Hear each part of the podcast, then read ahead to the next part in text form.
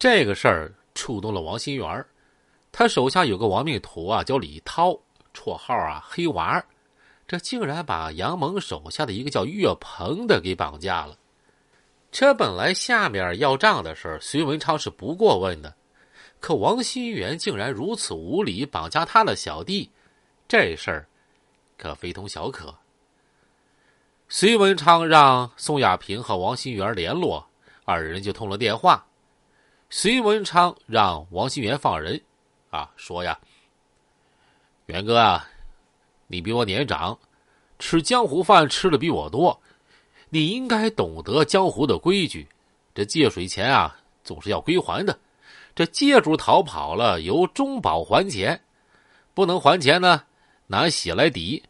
我听说你手下把我小弟给绑了，这是要干啥子吗？这王新元说呀：“呃，这些事我不清楚，我可以问一下。啊，我没别的话要讲，就讲两句。第一。”咱哥俩之间的事儿由咱俩解决，咱们啊井水不犯河水。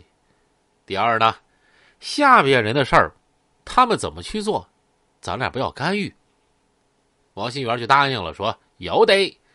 两个人啊就达成一致了。王新元手下把岳鹏就给放了。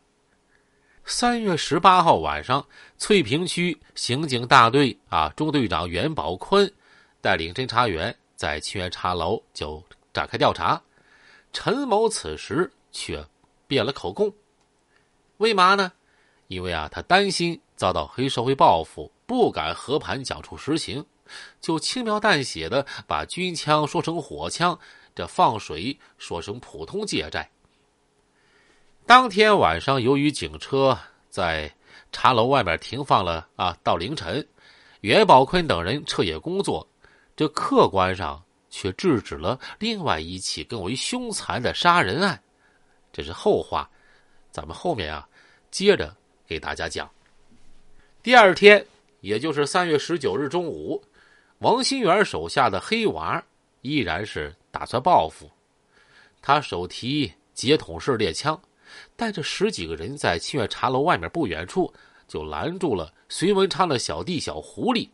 就追问他，他是否参与砍伤小阎王之事小狐狸争辩说，那件事儿他不晓得，那天他也没在宜宾。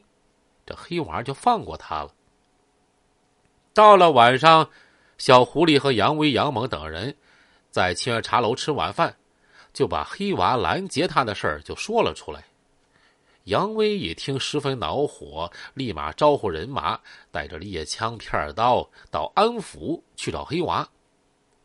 因天色已晚，大家转了一圈，并没看到黑娃的踪影。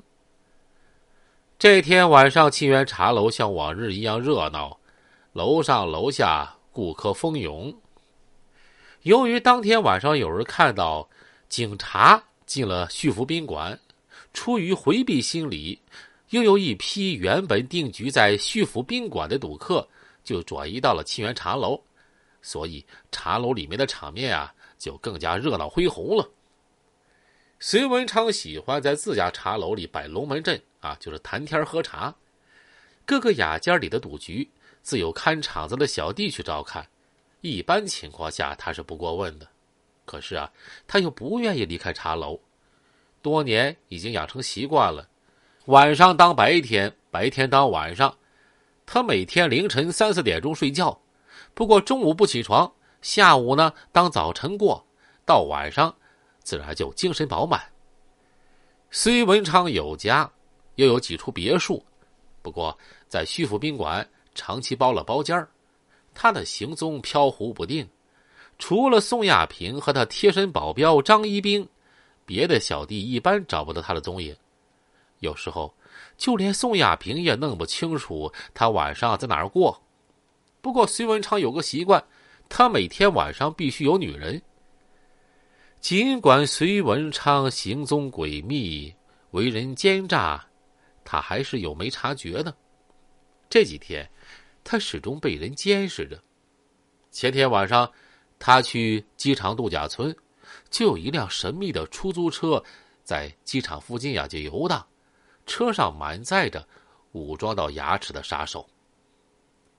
十八日晚上深夜，也就是袁宝坤等一众警察在清源茶楼处理公务的那一天，巷子对面潜伏着一辆武装摩托车，虎视眈眈的就守候在暗影中。这车手啊，戴着头盔，咱们看不清脸孔。这身上背着锯短了枪身的双筒猎枪。三月十九日晚上十一点多钟，楼上一伙人。啊，打完牌下楼了，在大厅里闲坐一阵就散了。隋文昌陪几个朋友在大厅一角就玩了一会儿纸牌，这主要是为了消磨时光。他一边聊天